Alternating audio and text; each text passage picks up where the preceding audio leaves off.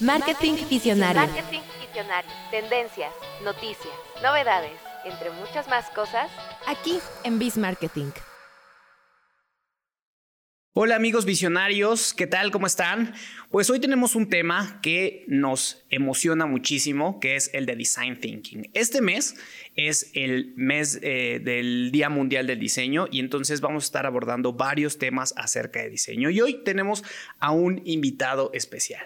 Él es Israel y es nuestro invitado especial. Y pues preséntate tú mismo, amigo. Hola, mi nombre es Israel Villanueva.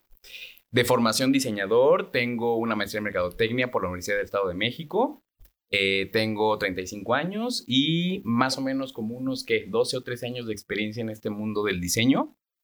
Eh, casi la mayor parte de mi vida profesional me he dedicado a todo lo que es diseño digital, o sea, desde aplicaciones móviles, web, eh, aplicaciones, este, todo, lo que se refiere más bien a todo lo web, casi nada de impreso.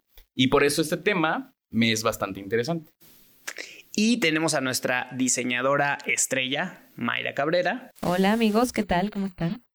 Y pues bueno, vamos a entrar de lleno a nuestro tema de, eh, del día, bueno, de, de, este episodio, que es Design Thinking, ¿no? Design Thinking que lo, entendemos como una metodología que consiste pues, en desarrollar cierto pensamiento de diseño para analizar y para resolver problemas desde un punto de vista creativo y, que, y, que, genere cierta innovación, ¿no? Ustedes, eh, ¿qué, ¿qué, entienden ustedes por, por pensamiento creativo? Bueno, es un, es un pensamiento que, precisamente es fuera de, de, los parámetros que todo el mundo conocemos, es fuera de recetas, es fuera de, de muchas cosas que nos llegan a encasillar, digámoslo así. Pensamiento creativo para mí sería el pensamiento que crea, que genera soluciones y que no siempre son las soluciones más básicas. Yo, de hecho, por ejemplo, con la gente con la que trabajo, siempre les digo, lo primero que pensaste, eso es lo que no vamos a hacer. vamos a pensar otras cosas. Y entonces ahí es donde empieza el pensamiento creativo. Claro. Eh, ¿Han implementado eh, algún tipo de, bueno, esta metodología de design thinking en alguna circunstancia, en algún momento? Pues mira, yo te podría decir que de entrada, como diseñador, y creo que todos los diseñadores tendríamos que pensar en que este, esta metodología tendría que ser básica para nuestro trabajo. O sea, ni siquiera tendríamos que pensarlo como una metodología, como, ya sabes, revisar en Google a ver si, si lo estamos llevando bien, sino más bien eso tendría que ser un trabajo muy básico. Porque si tomamos en cuenta que esta metodología se basa en la empatía y la colaboración, lo primero que tendríamos que hacer es no diseñar para nosotros mismos, sino para diseñar, diseñar para el, es más, ni siquiera para el cliente, sino para los clientes de nuestro cliente. Entonces, desde ahí es como tendríamos que empezar a diseñar todo esto. Y se supondría que todos tendríamos que hacerlo así. Exactamente, o sea, es como, como digo yo, nosotros no solamente ponemos como la parte, eh, digamos, bonita, estética de lo que, de lo que llegamos a tocar incluso, no, eh, somos estrategas y visuales, o sea, somos estrategas de comunicación visual. Mm, exactamente, o sea, estoy súper de acuerdo con lo que acabas de decir, Isra. Eh, no hay que diseñar ni para tu cliente, es más, ni siquiera, ni siquiera plasmar a tu cliente, es plasmar al cliente de tu cliente, es plasmar las necesidades del cliente de tu cliente, ¿sí? Eh, mucho de esto de, de, design thinking, aparte de que habla, habla sobre la empatía, habla de que nada es lineal y habla de que nada, nada es como un recetario, ¿no? Pueden haber como ciertos stages, pueden haber ciertos pasos, pero estos se pueden revolver y complementar al mismo tiempo. No hay una fórmula. Sí, justo, justo, digo, esta, la parte del design thinking tiene como varias etapas, ¿no? Que la parte de la empatía, después de definir el problema, idear este, una posible solución, generar un prototipo y hacer pruebas, ¿no? Pero después de que se hacen pruebas no se tiene la, la solución. Hay veces que se plantea una solución y después se tiene que volver a, la prueba y a lo mejor la prueba no sale y se tiene que volver otra vez a la idea. O sea, justamente esto que comentaba Mayra, que va pasando, o sea, puede regresarse varias veces y no es un proceso de inicio, este, eh, eh, como intermedio y final, ¿no? Sino pasa de un lado a otro las veces que sea necesaria con la final, con la finalidad de que, de que se vaya afinando un producto o una solución, un servicio, lo que sea eh, que se quiera plantear, ¿no? Claro, y es que de entrada todo, todo, todo proceso o todo producto siempre es perfectible. O sea, al final nunca vamos a, nunca vamos a llegar a la perfección. Entonces, pero sí es bueno, creo yo, digo desde mi punto de vista, estarla buscando siempre, ¿no? Entonces, al final de cuentas, si llega a tu mesa un proyecto que ya está hecho, pues tú partes desde los resultados que ya, que ya se obtuvieron para siempre mejorar ese proceso. Pero si el proyecto que te llegue es nuevo, entonces pues ahí a lo mejor la metodología va a cambiar un poco, como dices, pero al final vamos a llegar a los mismos, o sea, vamos a llegar al resultado de aprender de toda la experiencia que tuvimos, tener esos resultados y de ahí empezar a trabajar para, hacer, para hacerlo pues, perfecto, se supondría. Fíjate que mm, cuando yo estaba trabajando en Wobi, eh, teníamos como ciertas sesiones de, metodologías y, de liderazgo y implementábamos como ciertas... Eh, eh, como ciertas mesas de trabajo, ¿no? A través de las cuales decíamos, ah, ahora vamos a, trabajar formato Canvas, ahora vamos a trabajar eh, formato Design Thinking. Y la verdad es que sí se veía como muy paso A, B, C, o sea, como fórmulas bastante eh, que tenías que, seguir paso a paso. Y, y, después, la verdad es, con el paso del tiempo yo me di cuenta también que hay veces que haces design thinking sin, sin siquiera pensarlo, ¿no? O sea, hay cosas que, que, ya está como implícito y, dices tú, oye, creo que estaba haciendo design thinking sin, sin que yo lo supiera y que, sin, que este, estuviera siguiendo como una receta como tal, ¿no? ¿A ustedes les ha pasado eso? Sí, bueno, sí, de hecho, exactamente lo que te decía al principio, ¿no? O sea, ya es más bien como un ritmo de trabajo el que tienes. Y está muy interesante esto, pero también no sé si te ha pasado evidentemente al trabajar con clientes, como igual yo también trabajo con clientes, que eh, la mayor barrera para que esto suceda es el mismo cliente. Porque entonces eh, te llega con un producto, pero él tiene una visión, pero entonces tú tienes otra, pero entonces cuando le propones que a lo mejor eh, este, chequemos con sus clientes, que hagamos encuestas, que veamos ¿no? cómo lo está percibiendo la gente, no, o sea, es mi bebé, es mi proyecto, yo sé cómo tiene que funcionar cuando pues el señor es economista o es contador o, y digo, no estoy restando la importancia a ninguna de las carreras, pero al final de cuentas, eh, uno contrata a un grupo de expertos en un área para que lleven a tu, a tu proyecto a un mejor nivel, ¿no? Entonces, toda esta metodología que los diseñadores tenemos regularmente ya hasta la hacemos por inercia, pero muchas veces se frena porque el mismo cliente no permite que su proyecto crezca. Y eso es súper triste. Eh, bueno, en parte sí, en parte también eh, creo yo que a veces eh, nosotros como diseñadores a veces sufrimos esa cuestión de ver primero por lo estético y ya luego por lo comunicacional.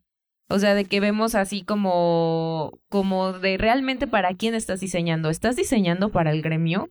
O estás diseñando para tu cliente. O sea, si al final tu cliente lo que necesita es que literalmente se vea lo que hace plasmado y pero pues uno, uno está diciendo, no, es que mira, esto está como más en tendencia y así y acá.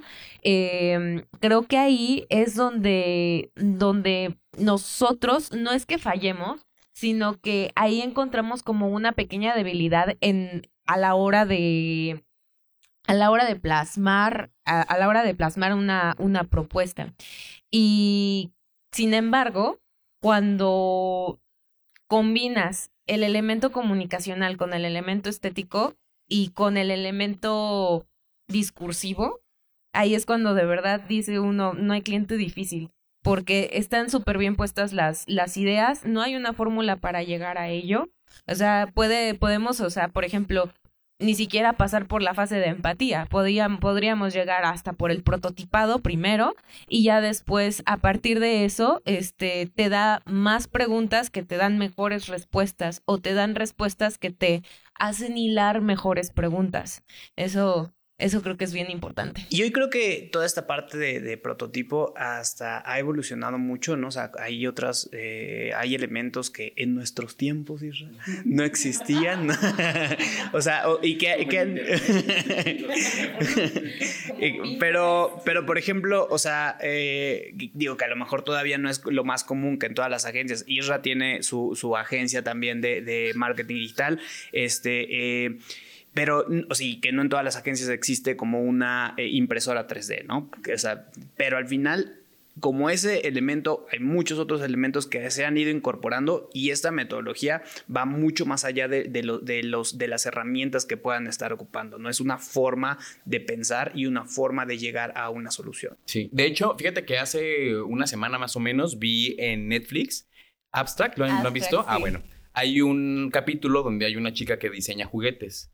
Entonces es súper interesante porque ella de, de entrada hace el prototipo y juega con los niños con el prototipo y entonces los niños le van diciendo, ay, esto es una espadita y entonces esto es un barquito y entonces ella le va quitando, le va poniendo, le va poniendo de color, ya sabes, hasta llegar a una solución final, pero, y ella misma lo dice, mi trabajo lo van determinando los niños con los que voy jugando y van encontrándole la, la solución a, a- a mi, a mi juguete. Es precisamente lo que estaba diciendo. O sea, e- ella pasó del, del primer, de este adelantándose al prototipado y ya luego, y a partir del prototipo, creó la empatía con el, con el usuario final. Pero lo triste es que después ella misma cuenta el de, bueno, ya terminé el juguete, voy con las, con las, este, con las grandes empresas a venderles este juguete y es de, no me gusta, no lo quiero, lo quiero rojo, lo quiero azul, es que esto no va a funcionar y es como de, pero ¿por qué si ya lo probé con niños y sí funciona? No, es que esto no es vendible, ¿sabes? Entonces eso es a lo que me refiero. O sea, al final tú te puedes ir saltando todos estos pasos, pero lamentablemente... O por ejemplo, ahí te hace dar cuenta de otra cosa bien importante. ¿Quién es el verdadero buyer persona? O sea, ahí a veces es como, ¿a quién le tienes que vender realmente? Tú crees a veces que le tienes que vender a tu cliente, pero a veces tienes que convencerlos de que su público es diametralmente opuesto a él. Exactamente. Diseñas juguetes, pero Sí. vendes a las mamás. Sí, de- Exactamente. Y, y- y- y creo que es un tema de nuestro día a día siempre, ¿no? O sea, nosotros igual tenemos eh, clientes que nos dicen, quiero estar en TikTok. Oye, pero es que tu comprador no está en TikTok, ¿no? O sea, está de moda y está bien, te abrimos una cuenta de TikTok y subimos como cosas eh, constantes, pero... A ver, no quieras que te empiecen a llegar miles de, clientes de, ese canal, ¿no? Si, es por moda o por presencia de marca, está bien, se puede hacer, ¿no? Pero, o sea, al final, los clientes tienen una percepción de ellos que no necesariamente siempre es estratégica, ¿no? Que, eh, y, y también ahí que no es nuestra labor decirles como de, oye, esto no va. Si tú quieres, pues ya veremos, pero antes de, de- de- de que de fracaso, del fracaso, te lo Te lo aviso. advertimos. O sea, sí, Se te dijo. dijo. Así de, mira, discúlpame, pero un, ya sabes, un adolescente no te va a comprar un seguro de vida. O sea, de veras TikTok no es el, no es el canal. No, pero eh, eh, hay algunos casos en los que es como, bueno, es una cuestión de recordación de marca. Estoy consciente de ello y no te voy a exigir un KPI forzoso para esto. O sea, es un nice to have. Ahora sí. Luego, creo que hay una, eh, digo, ustedes son diseñadores de formación, ¿no? Yo, yo no soy diseñador, pero de siempre la gente y en las agencias que hemos trabajado, Isra trabajó conmigo, es gran amigo desde hace mucho tiempo también, y, y este... Y pues bueno, eh, siempre se tiene como esta percepción de, a ver, tú que eres diseñador y que eres bien creativo, ¿no? Y que, y que, y que eres bien innovador, eh, casi casi que, a ver, diseñador, haz lo tuyo, ¿no? Cuando en realidad creo que se trata de un trabajo en equipo, o sea, un trabajo en equipo en el que colabora el cliente, en el que la- colabora 100%. el, el- el- sí el diseñador, pero también eh, colabora eh, las personas del project man, o sea, es un equipo el que al final tiene que llegar a, a una solución y, y- y no, no esperar que todo, como toda esa creatividad o toda esa eh, forma de innovar, este, esté concentrada en una sola persona, ¿no? ¿Cómo, cómo ven ustedes esto? Tienes toda la razón, es un estigma que todos cargamos. este, pero también te voy a decir, yo también aquí creo que gran parte de esa, de esa situación la tenemos, tenemos la culpa los mismos diseñadores. Porque no, de entrada, no nos comportamos como profesionales. Bueno, en, bueno, yo sí, la verdad. Pero yo he visto, de verdad, yo he visto mucha gente, muchos diseñadores que sí son como, pues esta onda así de más artistas que diseñadores, ¿no? El clásico, hoy no estoy inspirado. Exactamente. Como, a ver, o sea, si no creas, no te inspiras. Exactamente. Ni modo. Y al final esto no es arte. Esto es comunicación. O sea, el diseño gráfico es comunicación, no es arte. Arte es, es pintura, es escultura, es ballet. O sea, es Y es expresión. exactamente. Entonces, Y esto es comunicación. aquí lo que queremos es vender. Al final de cuentas, todo esto recae en vender, en ventas, de los servicios o, o productos. Entonces, eh, si nosotros no nos empezamos a creer y a comportar como profesionales de la comunicación, la demás, las demás personas no nos van a empezar a ver de esa forma. Yo he platicado, obviamente, con mi equipo y les decía, "N- n- no sé si, si ustedes son conscientes que nosotros como diseñadores podemos dedicarnos a lo que queramos. Porque te voy a decir, si tú mañana, porque específicamente yo me enfoco en comercio electrónico, si tú mañana diseñado, nos llegan muchos clientes que, oye, pues es que fíjate que vendo estos termos, este, y pero no sé cómo hacerle, por favor necesito que me ayudes. Le digo a mis diseñadores, ¿te das cuenta que lo único que nos falta hacer a nosotros es pedir esos termos de China? Ese cliente pidió esos termos de China, le pusieron su logotipo, tres meses después les llegó a su casa y de ahí nos pasaron el proyecto a nosotros para que los pudieran vender. La única diferencia entre lo que hacemos nosotros y lo que hizo ese cliente es pedir esos termos de China y, y traerlos aquí a México para traernos a nosotros. Entonces, puedes vender termos, puedes este, tener una escuela de yoga, puedes hacer lo que tú quieras, porque al final de cuentas nosotros tenemos la gran ventaja de que sabemos comunicar y por ende sabe- tendríamos que saber vender esos productos. ¿no? A diferencia de esta persona que pues lo único que vio fue un termo bonito y un nicho de mercado y le está poniendo ese producto a un grupo de expertos para que lo vendan. Fíjate que, eh, bueno, creo que aquí coincides muchísimo con la forma de pensar de Mayra. Mayra, que es nuestra líder de, de todo el equipo de diseño y que también hace eh, parte de cuestiones de, de programación web. Este, eh, ella tiene mucho ese, ese, pensamiento, ¿no? Ahorita actualmente está cursando eh, una maestría en la Universidad de Barcelona y les está transmitiendo todas esas, esa, esa, esa forma de pensar de somos comunicadores visuales a todo el equipo, lo cual a mí me parece bastante, eh, bastante eh, increíble, pero cuéntalo tú mismo. Así de, bueno, ya después de que Memo les dio la introducción a mi currículum. Y no sé si tienes algo más que decir, Mayra, porque pues este...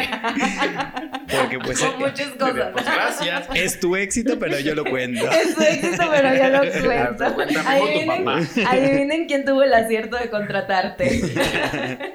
no, pues eh, sí, eso es lo que, lo que le inculco mucho a, a mi equipo.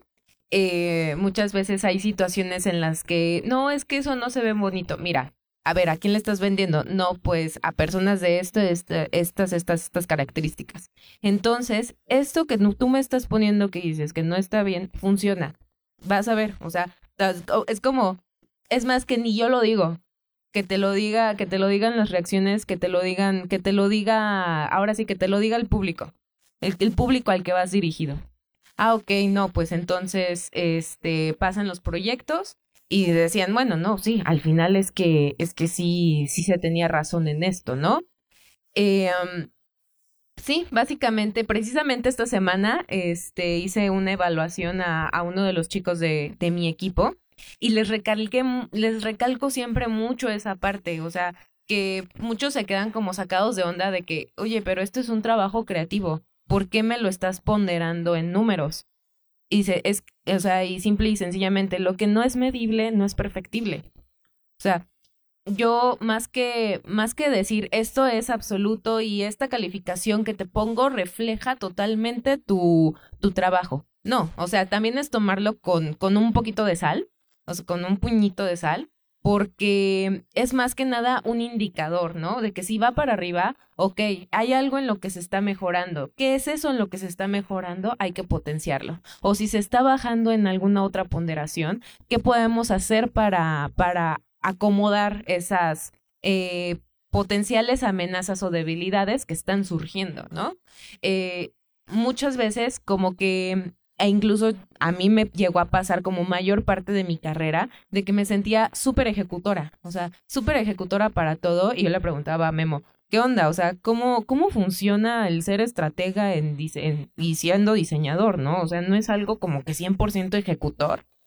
Y no, o sea, realmente hay estrategia en el diseño. Este, y, y una, y una campaña de comunicación sin estrategia dentro del diseño, sin, sin tener de la mano, por ejemplo, a tu mercadólogo de confianza que te diga, oye, este, está funcionando esto, esto y esto, en tal estrato, tales colores están pegando, este, sí estar pegada de las, de las tendencias y todo lo que tú quieras, pero qué es lo que realmente está funcionando para tu mercado. O sea, y al final de cuentas es eso, estamos vendiendo. Claro, y de hecho, si te das cuenta, todo eso que acabas de mencionar también son parte del design thinking.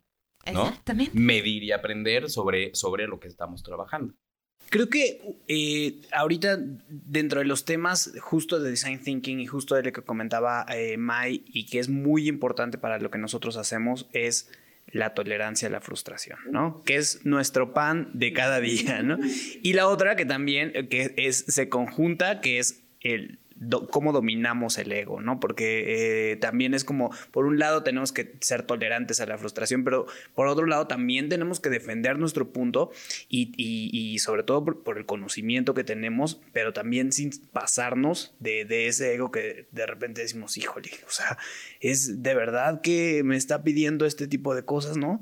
Entonces, ¿de qué manera eh, podemos como tener este el equilibrio o, tratar de, de estar equilibrados tanto en la tolerancia a la frustración como en, como en dominar el ego?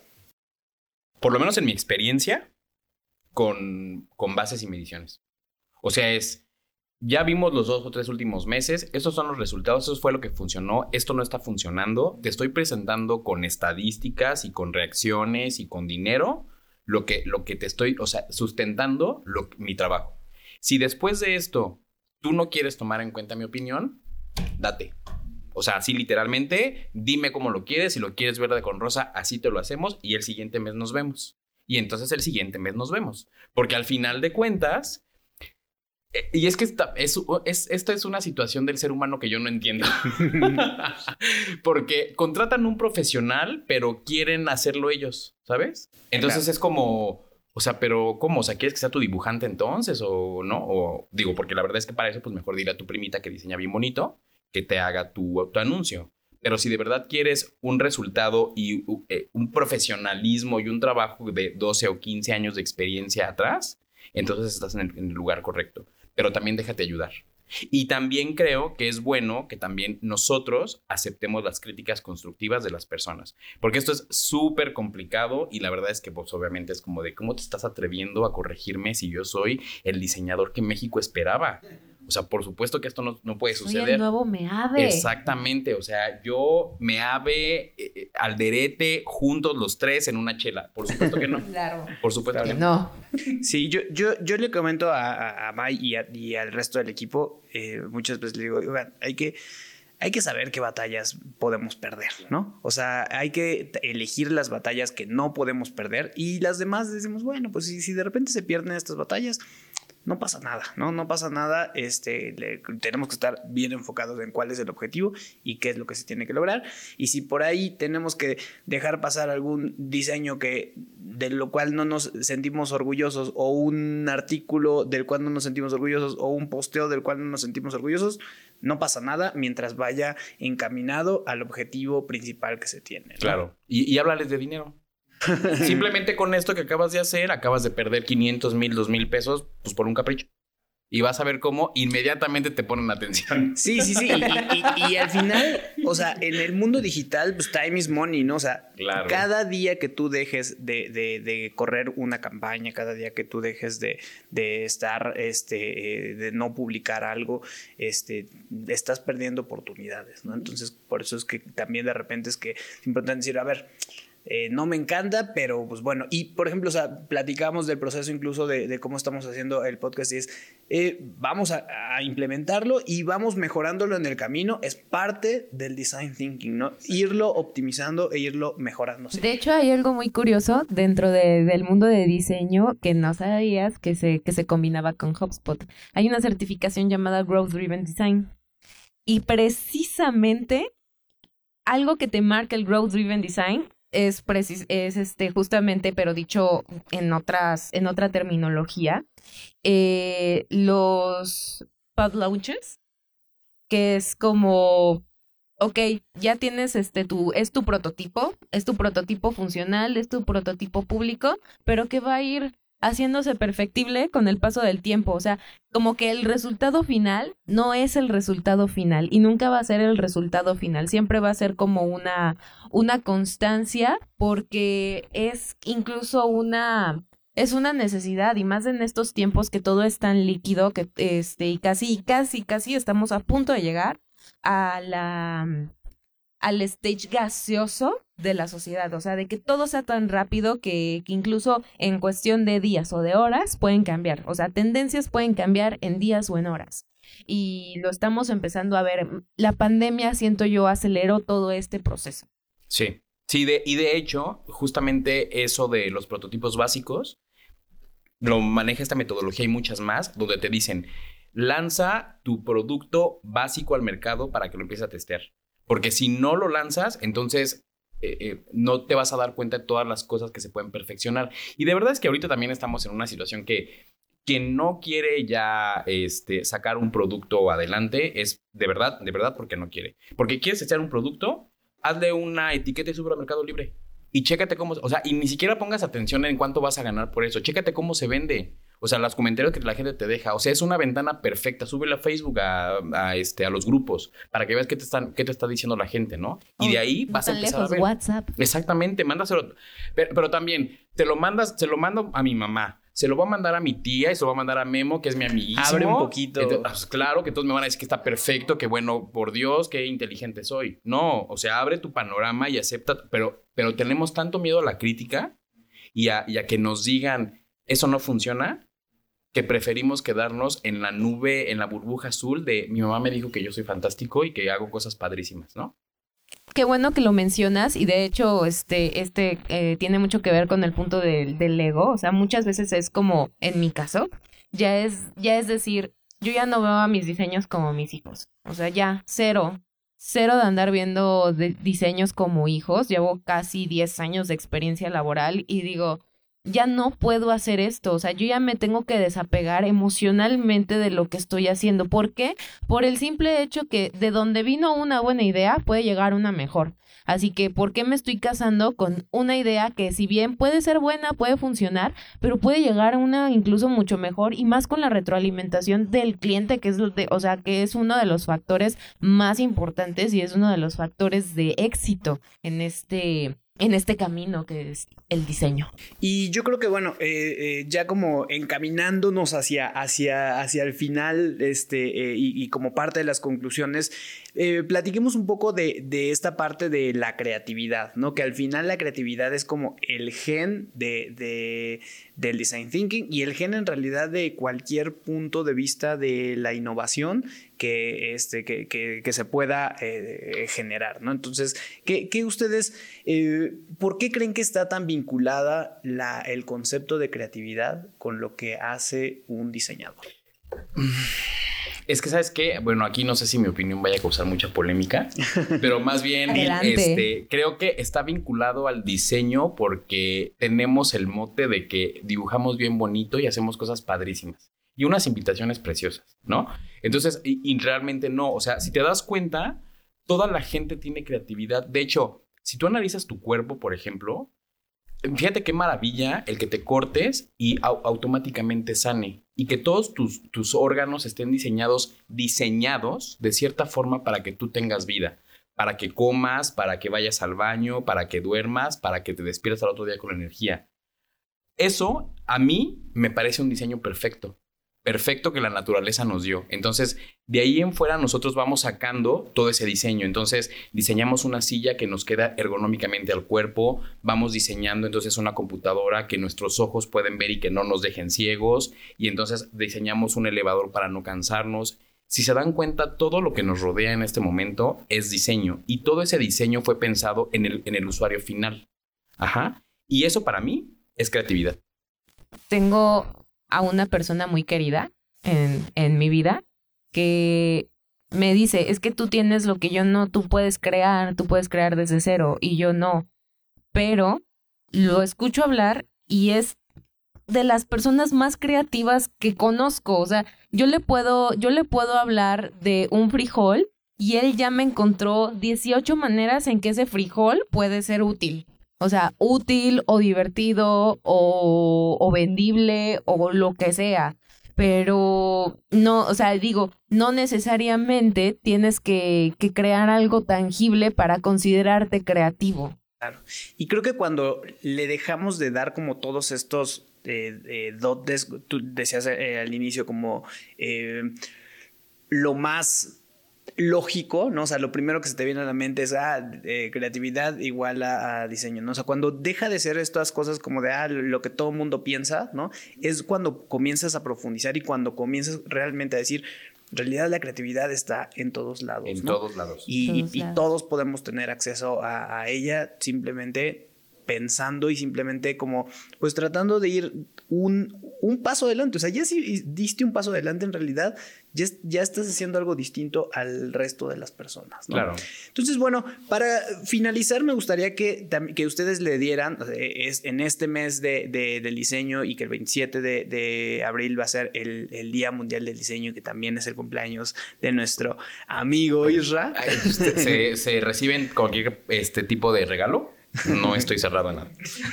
Eh, ¿qué, qué- qué les dirían a los, a, a- a los nuevos diseñadores o personas que también están en, en este proceso de, de formación y a los que también ya están trabajando y a las personas en, en- en general? Sobre todo, hablemos a, a los diseñadores por- porque es el mes del diseño, ¿verdad? Exactamente.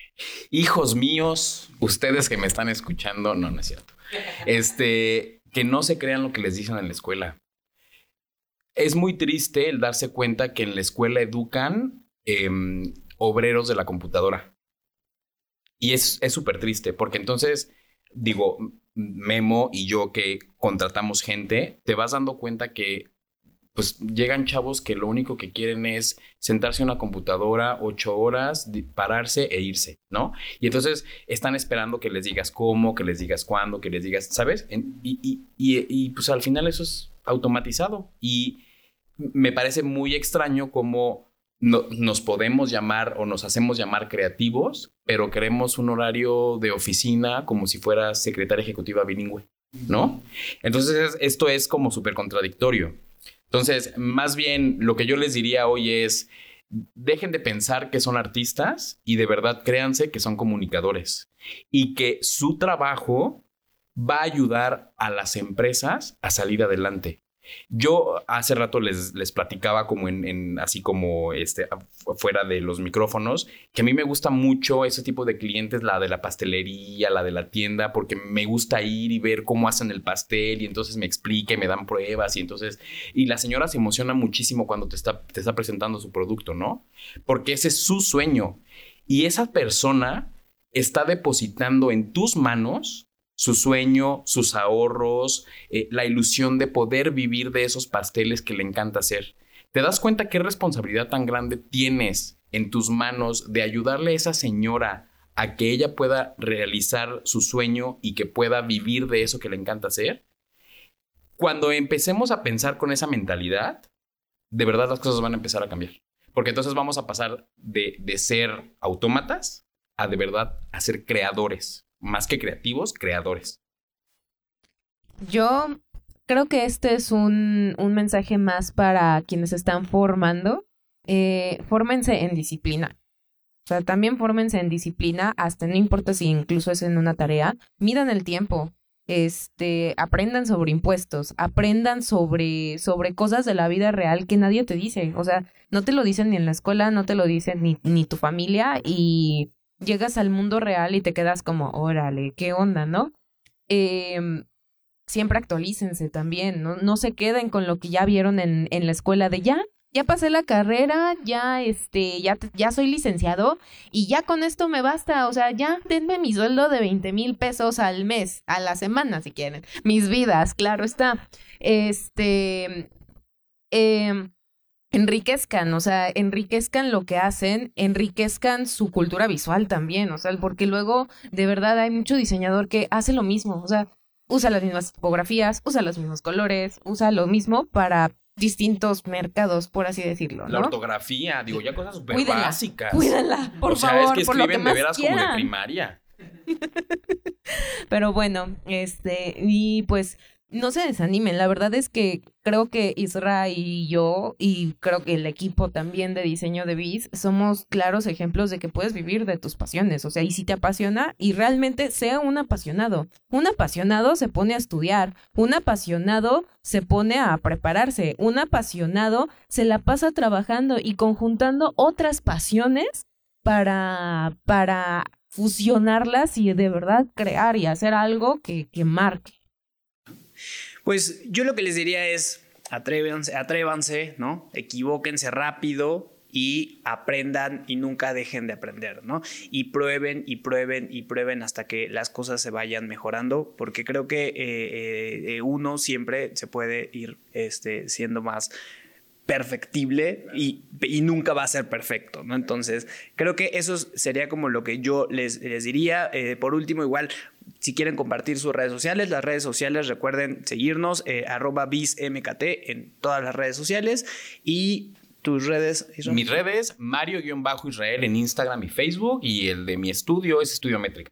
Muy bien, pues muchas gracias por escucharnos, visionarios, y hasta la vista. Marketing Visionario. Marketing Visionario. Tendencias, noticias, novedades, entre muchas más cosas. Aquí en Biz Marketing.